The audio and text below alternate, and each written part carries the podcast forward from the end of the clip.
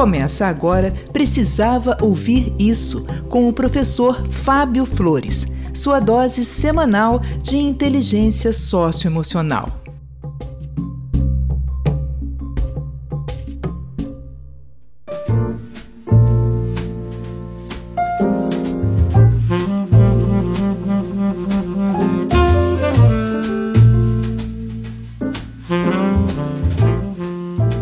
Sou o professor Fábio Flores e esse é o podcast Precisava Ouvir Isso. E hoje eu venho aqui conversar com você sobre o fatídico e surpreendente episódio da noite do Oscar. Aquele episódio que envolveu os atores Will Smith e Chris Rock. A ideia aqui não é falar sobre o tapa em si. A ideia é pensar sobre as possibilidades que a gente tem de dar ou tomar um tapa daquele. Mais do que falar sobre os limites do humor, esse episódio vai conversar sobre os nossos limites emocionais e as consequências que a gente está construindo no dia a dia. Como esse episódio pode ser ouvido daqui a 20, 200 anos, sei lá, talvez esse assunto já tenha até se perdido na lembrança. Então eu vou dar uma rápida contextualizada para quem daqui a tanto tempo ouvir entender, assim como você vai entender. A história foi a seguinte. Durante a cerimônia do Oscar no ano de 2022, o humorista Chris Rock fez uma piada sobre a aparência física da esposa de Will Smith. A piada, ela associava o fato dela estar com a cabeça raspada com uma personagem do cinema que também era careca. Até aí parece que tudo bem, né?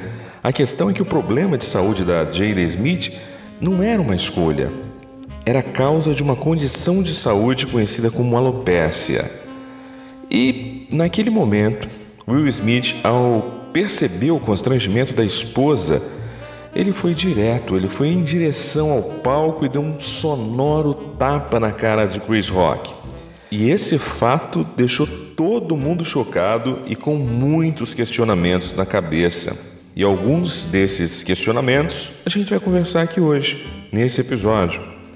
Mas os questionamentos que eu trago aqui não vão ser apenas sobre a dimensão ética e emocional dos atores. Eu quero saber sobre a sua inteligência emocional.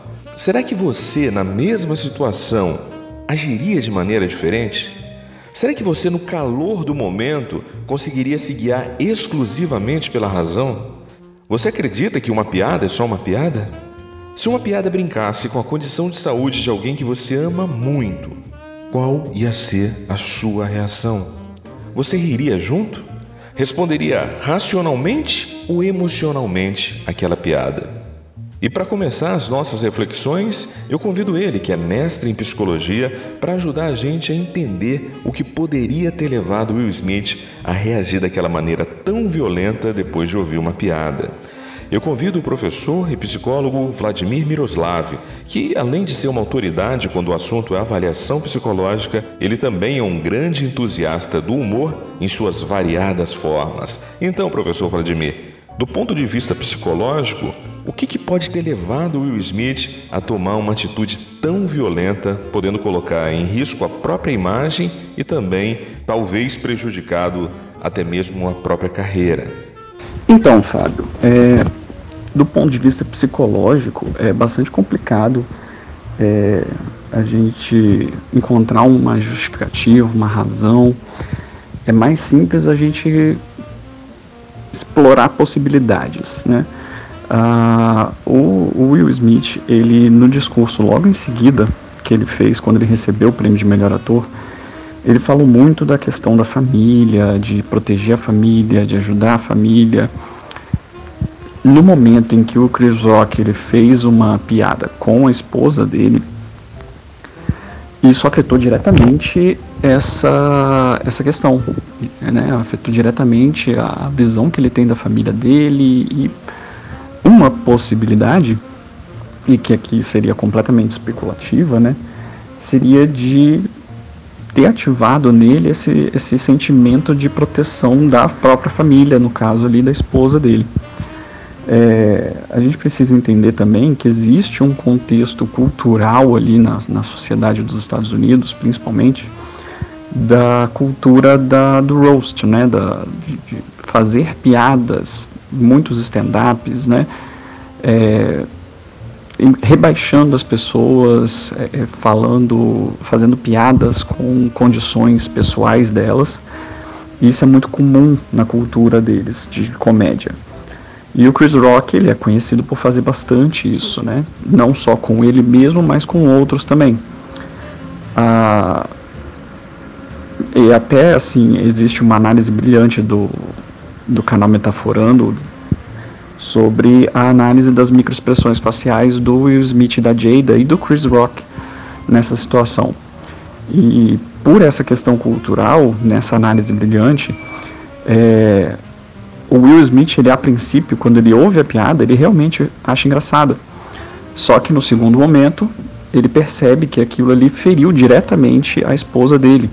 E por ter ferido diretamente a esposa dele, por ter sido uma piada é, é, levando em consideração um problema de saúde, que eu não sei se foi a intenção do Chris Rock ao fazer a piada, eu acredito que não, mas foi uma piada com uma condição de saúde, que a pessoa não tem como escapar daquilo ali com facilidade. É, e isso afetou diretamente pode ter afetado a, a emoção dele ali naquele momento para que ele tivesse uma reação violenta. É, o Will Smith ele já está se desculpando, já né, começou a, a mostrar a intenção, já fez um pedido para sair da academia como repercussão a essa situação toda, mas naquele momento ali provavelmente foi um domínio das emoções sobre as ações dele. Ele no comunicado oficial ele, ele disse que ele deixou a violência falar maior, mais alto né, do que a, a razão dele. E essa justificativa é plausível, né, de que naquele momento em que ele viu a família dele, que era algo muito marcante pelo filme que ele estava concorrendo e que ele deixou claro sobre isso na, no discurso dele de vencedor de melhor ator, é, possa ter afetado diretamente ali o, o, julgamento dele de quais ações ele, ele poderia tomar. Ele poderia ter tido diversas outras reações, mas naquele momento, por causa de toda a situação, é possível que ele tenha deixado falar mais altas emoções dele e tido aquela reação violenta naquele momento. Valeu, professor. É realmente muito interessante a sua abordagem e de fato ele pode ter deixado a emoção da raiva silenciar a razão e ter reagido daquela maneira tão violenta. Esse é o grande lance. A gente avaliar a reação dentro do contexto, tanto no contexto dos valores pessoais, daquilo que é mais precioso para ele, quanto também o contexto do instante que aquilo aconteceu. Para quem não estava lá no teatro naquele momento e nem estava dentro da cabeça dele, é até fácil pensar em uma resposta mais sensata e mais equilibrada, talvez mais divertida. É mais fácil pensar em como responder quando a gente está sentado no sofá da nossa casa, depois de ter visto trocentas vezes o vídeo da agressão, não é? Mas e lá, na hora H, impulsionado pelas reações químicas que a raiva ativa no cérebro? Como agir ou reagir a uma piada que para você soou como uma provocação e machucou uma pessoa que você ama muito? Essa é a grande questão. Como bem disse o professor Vladimir, a gente nem sequer pode afirmar que da parte de Chris Rock houve mesmo a intenção de fazer uma piada com a condição de saúde da Jada Smith. Pode ser que ele de fato não soubesse que a careca dela fosse uma condição de saúde, né? Uma questão de saúde. O fato é que, por querer ou sem querer, ele acertou num lugar bem desconfortável da família Smith. Tem uma frase muito interessante do boxeador Mike Tyson que diz o seguinte: Todo mundo tem um plano infalível até tomar um soco na cara. E é bem isso que eu sinto nesse episódio. É claro que, racionalmente, ninguém com a visibilidade de Will Smith sairia de casa pensando que, se receber uma piada desconfortável, vai reagir dando um tapa no humorista. Do ponto de vista racional, não faz o menor sentido você trazer para sua imagem pessoal e profissional a marca de agressor. Ainda mais quando a gente está falando de um ator que tem também no seu DNA a comédia. A gente até poderia dizer que ele, como humorista, teria mais recursos para lidar com uma piada. Isso tudo ele poderia pensar até tomar o um soco na cara, que no caso foi ver a esposa em uma situação de constrangimento internacional. Naquele momento, os planos racionais podem ter ido embora e ele ter reagido com uma resposta meramente emocional e impulsiva. Aí que está o X da questão. Will Smith, eu e você estamos também sujeitos a termos o nosso dia de fúria. Tudo vai depender do tal do soco na cara que o Mike Tyson falou. O soco ele não atinge literalmente a nossa cara, ele acerta os nossos valores. E quanto mais valioso esse valor for para você, maior vai ser o risco de você reagir emocionalmente. Existem os valores que são negociáveis e os valores que são inegociáveis. Os valores negociáveis, quando são feridos, eles podem até serem tratados mais racionalmente, dependendo da negociação e também do contexto, a gente encontrar um meio termo, uma maneira da gente não ferir e também não se sentir ferido. Mas os valores inegociáveis, a resposta é bem mais direta e bem mais emocional e impulsiva. Por exemplo, se você é uma pessoa que valoriza o seu lazer, se você valoriza o fato de ter um tempo para passar com a sua família, com seus amigos, provavelmente você tende a fazer escolhas profissionais que te reservem tempo para esses encontros com a família, com os amigos e com você mesmo ou com você mesma. Daí, se o seu chefe te convida para trabalhar nos finais de semana em troca de um considerável aumento de salário, no primeiro momento você pode até se chatear, mas provavelmente sua maneira de reagir vai se dar pelo diálogo, pela racionalidade, porque esse é um valor negociável, né? Mas se o convite do seu chefe fosse para você se prostituir em troca do mesmo aumento, provavelmente sua resposta não seria tão racional. Provavelmente sua resposta seria um impulso emocional movido pela raiva e seria um impulso bem violento, porque ele tocou num valor que não é negociável por você. Essa proposta ia soar como um soco na cara. Compreendeu? Deu para perceber onde a piada do Chris Rock pode ter mexido? Deu para entender como os risos daquela plateia podem ter causado o desconforto que mobilizou Will Smith a reagir com violência? E por falar em risos da plateia, eu trago para esse papo mais uma contribuição valiosa para essa nossa reflexão. Eu trago aqui para o papo o professor Tiago Veríssimo. Ele é doutor em letras com ênfase em estudos literários e também um pesquisador da sátira medieval galego-portuguesa dos séculos 13 e 14. E logo de cara eu já te pergunto, hein? Professor Tiago, o humor deve ter limites? como eu tenho estudado já há mais de 10 anos, né, o, é, especificamente o humor medieval, mas teoricamente o humor enquanto um produto das sociedades, né, fiel às minhas pesquisas, eu entendo que sim, o humor tem seus limites, né?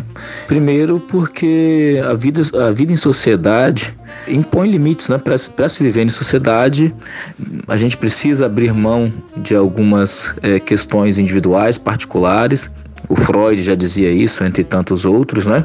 Acho que é uma tentação de muitos entender é, o humor como algo a que a gente não deve pôr limites em nome de uma tal liberdade de expressão. Eu temo muito esse termo liberdade de expressão, porque parece que dentro desse termo liberdade de expressão parece que está escrito eu posso tudo, né? E como bem sabemos, ninguém pode tudo no tocante à, à vida em sociedade. De tempos em tempos, as sociedades, elas me parecem que revisam suas piadas, seus xistes, algumas esquetes, enfim, né, várias modalidades do humor, vários gêneros do humor, várias formas de fazer humor. E é muito comum ouvirmos de algumas pessoas coisas do tipo: ah, na minha época a gente fazia piada desse tipo e ninguém reclamava, é, é uma geração de mimimis e coisas do tipo. E parece que é mais uma prova de que de tempos em tempos as sociedades elas se debruçam sobre o seu riso, aquilo que faz rir, aquilo que também não faz rir e repensam é, se é um humor aceito, se é um humor que não deve ser levado a sério, não deve ser praticado. Enfim, há uma, uma revisão, uma reavaliação constante do riso. Comediantes como Chris Rock que trabalham às vezes um humor ali sempre no limite, né, entre o riso e a agressão, entre a piada e a ofensa. Eles jogam a todo tempo com um tipo de reação desse, né? É como às vezes esquiar em gelo fino e uma hora o gelo rompe, né? E no caso do Chris Rock rompeu. Né? não acho é, a melhor maneira de se resolver a questão agredindo fisicamente alguém, mas poderia ter acontecido como aconteceu. Acho que devemos refletir necessariamente sobre a dimensão estética da construção do riso, mas também uh, da questão ética no que toca à construção do riso. Eu acho que são duas balizas importantes. Devemos pensar sim no produto artístico, esteticamente construído, mas também devemos pensar uh, eticamente se aquele divertimento ele faz mais bem do que mal. É, vejo que em alguns produtos tidos como cômicos, vejo ali uma intenção primeira de agredir, de ofender e de rebaixar. E lá pelas tantas há um gracejo. E há, né, após isso, a desculpa de mas só se trata de riso, só se trata de uma piada. Pensemos, Será que só se trata de um riso? Será que o riso é só isso? Será que a piada é, é algo inofensivo? Será que o humor é, é algo inofensivo? Então são perguntas que eu deixo para o ouvinte que pensemos, né, enquanto sociedade, é, sobre o nosso riso, sobre o alvo do riso e quem produz o riso. Um abraço. Valeu, professor Tiago. Por mais estranho que pareça, a gente precisa pensar seriamente sobre o riso.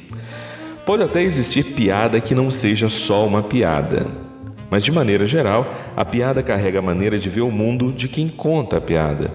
Quase sempre, o humorista vai contar a piada que primeiro ele achou engraçado. Ele olha para uma realidade e busca nela o que é risível. E a partir daí, ele constrói a piada, que de maneira geral vai rebaixar algo ou alguma coisa para gerar um contraste, né? o contraste do riso. E bem como disse o professor Tiago, de tempos em tempos as pessoas vão repactuar o que é engraçado ou não, o que a gente se sente à vontade de rir e o que passa a gerar algum desconforto, algum constrangimento. Um exemplo disso é pensar que até a década de 80 parecia engraçado fazer piada falando mal de sogra. Hoje em dia, essa piada parece que envelheceu bem mal, sabe? Muitas pessoas é, percebem na sogra quase que como uma segunda mãe. Não tem mais o apelo cômico que se tinha antes. Talvez por essas mães não interferirem mais tanto no relacionamento de seus filhos e filhas. Ou talvez, por conta da dinâmica da vida urbana, ter afastado fisicamente a sogra do casal. Talvez porque lá na década de 80 as pessoas casassem mais jovens e por isso, muitas vezes, terem começado o casamento fazendo um puxadinho na casa da sogra ou até mesmo morando dentro da casa da sogra e fazendo desse espaço o seu primeiro lar. E com esse excesso de convivência e proximidade, acabavam criando-se atritos. E esses atritos, eles eram tema, eles eram palco daquilo que poderia vir a ser risível. E assim, se tornavam alvo de piadas. Mas o que a gente nota hoje em dia são as pessoas casando com mais idade. Elas acabam tendo como alvo, primeiro, a ideia de ter um lar independente antes de constituir o casamento, né? Daí, como geralmente a primeira casa ou o primeiro apartamento que a pessoa vai montar para morar é, vai ter todas aquelas dificuldades e restrições financeiras, acabam, acaba sendo em locais mais distantes, mais periféricos em relação à casa da mãe, em relação à casa da sogra. Daí, a distância física vai gerar mais saudade que atrito. Isso faz com que aquela piada de conflito entre sogra e genro, sogra e nora, ela não seja mais tão engraçada quanto pareceu lá na década de 80. E não foi só as piadas com as sogras que envelheceram mal. As piadas sobre loiras, negros, homossexuais e tantas outras minorias, para um grupo expressivo de pessoas, já não tem a mesma graça que já tiveram um dia. Isso faz com que algumas pessoas se ressintam da saudade de um tempo em que elas riam de coisas que atualmente são bem questionáveis, né? E sobre essa questão, o humorista Fábio Porchat, ele trouxe uma impactante reflexão quando ele teve conversando no podcast Vênus. Confere aí o papo. É uma loucura. O, o preto, o gay, a mulher, o nordestino, todo mundo que a gente fala, é, as coisas estão mudando. E eu acho que a gente, como comediante, também tem que mudar. A gente tem que andar. Ah, mas antigamente eu falo muito. Ah, antigamente é, o, o Costinha fazia piada. Pois é. Aí ele já fez a piada. E aí já passou 40 anos. Você quer lutar para fazer a mesma piada que há 40 anos um cara fez? Uhum. Que merda. Piada é uma coisa que, quando a gente contava, piada, na época a gente contava piada, não conhece aquela do papagaio que imitava o Silvio Santos? A gente perguntava antes pra pessoa. Você conhece a piada da loura que foi no, na praia? Se você falasse, conheço, eu nem te contava. Uhum. Se você conhece, não faz sentido eu te contar. Então, para que que hoje eu vou defender a piada do Zacarias? Ah, mas o Mussum fazia. Pois é, aí ele já fez. Então, eu tenho certeza que se o Mussum tivesse aqui, você fala, eu quero fazer a piada do Mussum. O senhor fala, não faz não, essa eu, essa eu já faço. Uhum. Faz outra aí, pensa outra quer fazer piada. E não é assim, ah, e, e, claro que as pessoas ficam, não pode, não pode, mas não pode fazer piada com preto, não pode fazer. Pode, pode fazer piada com todo mundo. Pode, dentro da, da Constituição, você pode fazer piada com todo mundo. E, inclusive, é bom que se faça. É bom incluir todo mundo nas piadas. É que é, uma coisa é fazer piada, outra coisa é humilhar, incitar ódio, violência. Uma coisa é rir com, outra coisa é rir Não, e você pode até Porque... rir também mas você entender a responsabilidade que tem isso. É, porque essas pessoas, elas são mortas por esse tipo de piada, elas são agredidas por esse tipo de piada. Você perpetuar o preconceito é uma merda. Assim, você lutar para fazer uma piada que perpetua o preconceito, eu acho tão pequeno, eu acho tão precário, eu acho tão triste uma pessoa. Não, mas eu quero fazer piada da mulher burra em 2022 tu quer fazer piada da mulher. Essa é a tua luta? Não, mas eu quero fazer piada com o viado, que o viado faz. É, é. Caralho, mas é essa. Realmente, com, o mundo nesse estado, a tua luta é para poder fazer uma piada sacaneando o gordo. Caralho, essa é a sua. Essa é a, é a sua luta enquanto humorista. Essa é a tua vontade de criar alguma coisa. Se você é artista na minha cabeça, você tem que estar tá sempre pensando à frente. Você tem que estar tá puxando a corda, indo para vários outros caminhos, falando e criando coisas que as pessoas ainda nem pensaram. Aí você está lutando para fazer um negócio que as pessoas já sabem de cor. É, eu acho isso, enquanto artista, enquanto criador, ator, comediante, o que é que seja, é jogar fora o teu talento, a tua verve, o que você tem. Porque muita gente fala assim, ah, mas essa piada não tem graça. Tem. Eu ri a vida inteira, da adolescência inteira, juventude, de piada racista, de piada homofóbica. Era engraçado. Eu ria. Agora, eu, eu, a senhora tá andando, ela cai e tropeça, a gente vai rir. É um horror. A senhora tropeçou, caiu, ela vai, pode ter morrido. A gente ri. Então, piada preconceituosa é engraçada, por isso que ela existia. Uhum. Ela existia porque ela tinha graça dela, mas a gente escolhe não contar essa piada porque a gente escolhe não seguir nesse caminho. Eu, enquanto sociedade, enquanto brasileiro, enquanto ser humano, não quero contar essa piada porque não faz o menor sentido eu evoluir para esse lugar. Eu quero evoluir para um outro. Claro que tem um lado dizendo assim, não, não pode fazer uma piada com mulher, porque você não é mulher, não sei o quê. Claro que existe um exagero do outro lado, mas eu entendo esse exagero depois de dois mil anos, a mulher tá, agora tem uma chancezinha. Então, eu ia te falar uma coisa que o Chicó falou aqui, que foi maravilhoso o exemplo que ele deu, que ele falou assim, é, imagina que você tá numa balada, num show, e aí você pisa sem querer no pé de alguém. E aí essa pessoa dá um grito, faz um escândalo porque você pisou no pé dela. Para você, aquele escândalo é desnecessário. Você fala, poxa, mas eu, eu só pisei no seu pé. Era só você me avisava, eu pedia desculpa, eu só pisei no seu pé. Só que aí quando a pessoa tira o sapato, você vê que dentro do sapato ela tava com o dedo machucado. Que ela tá com uma ferida, que ela tá um tempão com aquela ferida e que você pisou na ferida. Não é que é você deu um pisão no pé. E eu achei esse exemplo maravilhoso, porque às vezes assim, ok que você não fez na maldade. Eu entendi que o seu pisão não foi na maldade, mas olha onde você pisou. É interessante, né? Tanto o ponto de vista do Fábio Pochá, quanto também o da humorista Cris Paiva. Será que esse riso que vem da dor do outro, ele continua sendo engraçado? Que necessidade se esconde atrás desse riso? Por que algumas pessoas ainda se sentem tão à vontade rindo daquilo que machuca outras pessoas? Esses questionamentos, eles precisam ser feitos pela sociedade e também por nós individualmente. Talvez a nossa indiferença a esses questionamentos seja a pedra que esteja impedindo a roda da vida de girar que esteja aprisionando a gente a um tempo que já não é mais tão confortável de ser vivido. E esses questionamentos, eles não devem ficar só na esfera do humor. Eles podem e devem ser nas mais diversas áreas. Recentemente eu assisti um trecho do programa Roda Viva, lá do ano de 1985, e o entrevistado era o então prefeito Paulo Maluf, essa figura lendária, né? Ele estava sendo questionado duramente por um grupo de jornalistas que, naquele momento, achavam um absurdo ele estar tá proibindo as pessoas de fumar em restaurantes, aviões e salas de aula. o que para nós hoje em dia é algo inquestionável, de tão lógico, para aquelas pessoas era um absurdo e um abuso desse tal de politicamente correto. Eu vou colocar aqui um trechinho para você ouvir e perceba aí que até contra o cinto de segurança esses jornalistas se mostravam ser. Confere aí.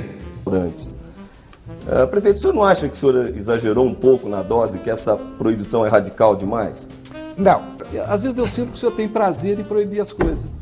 Sabia?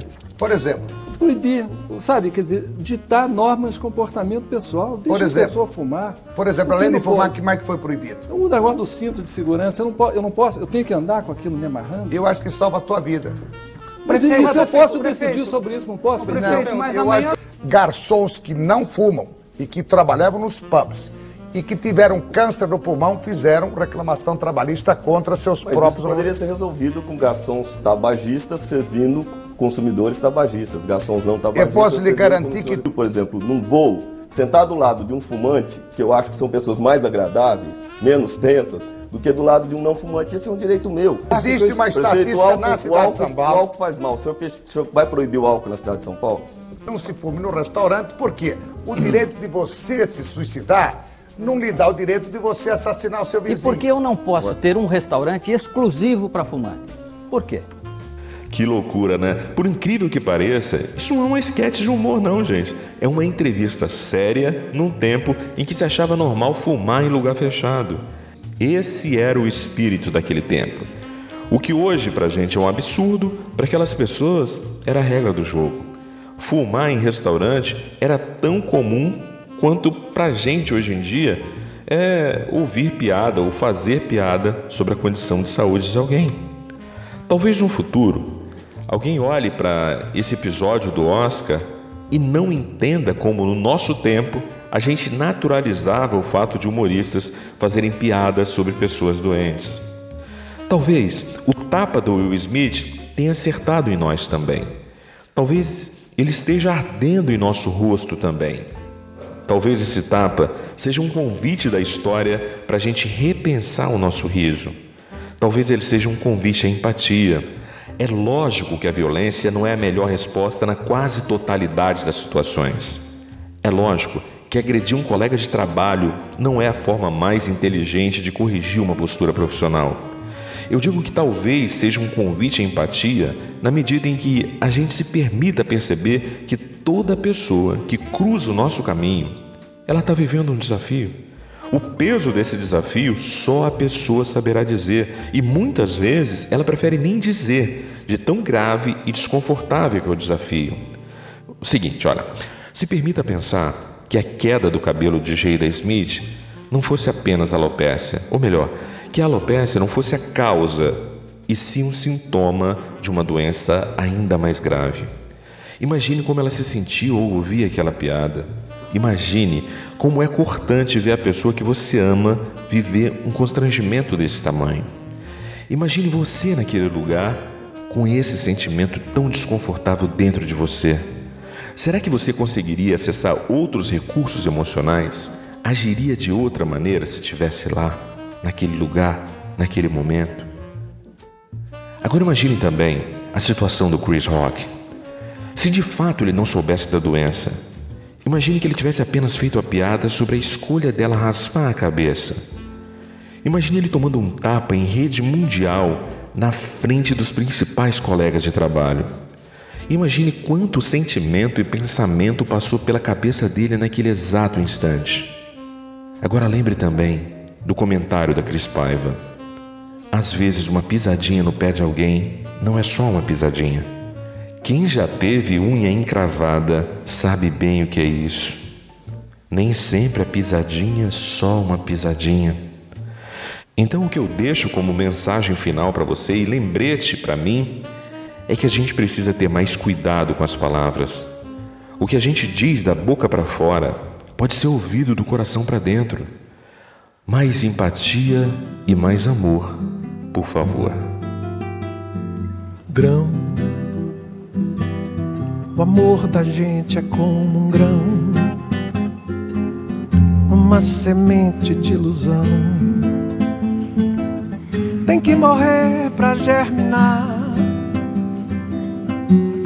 plantar em algum lugar, ressuscitar no chão nossa semeadura. Quem poderá fazer aquele amor morrer? Nossa caminhadura dura caminhada pela noite escura. Eu sou o professor Fábio Flores e esse foi mais um episódio do podcast Precisava Ouvir Isso. Eu te convido a ouvir outros episódios e também a me seguir lá no Instagram. Segue lá no arroba o Fábio Flores. Arroba o Fábio Flores. Quem poderá fazer aquele amor morrer se o amor é como um grão. Morre e nasce trigo, vive e morre pão. Oh, oh. Eu deixo para você um forte abraço e até, até a sua vitória.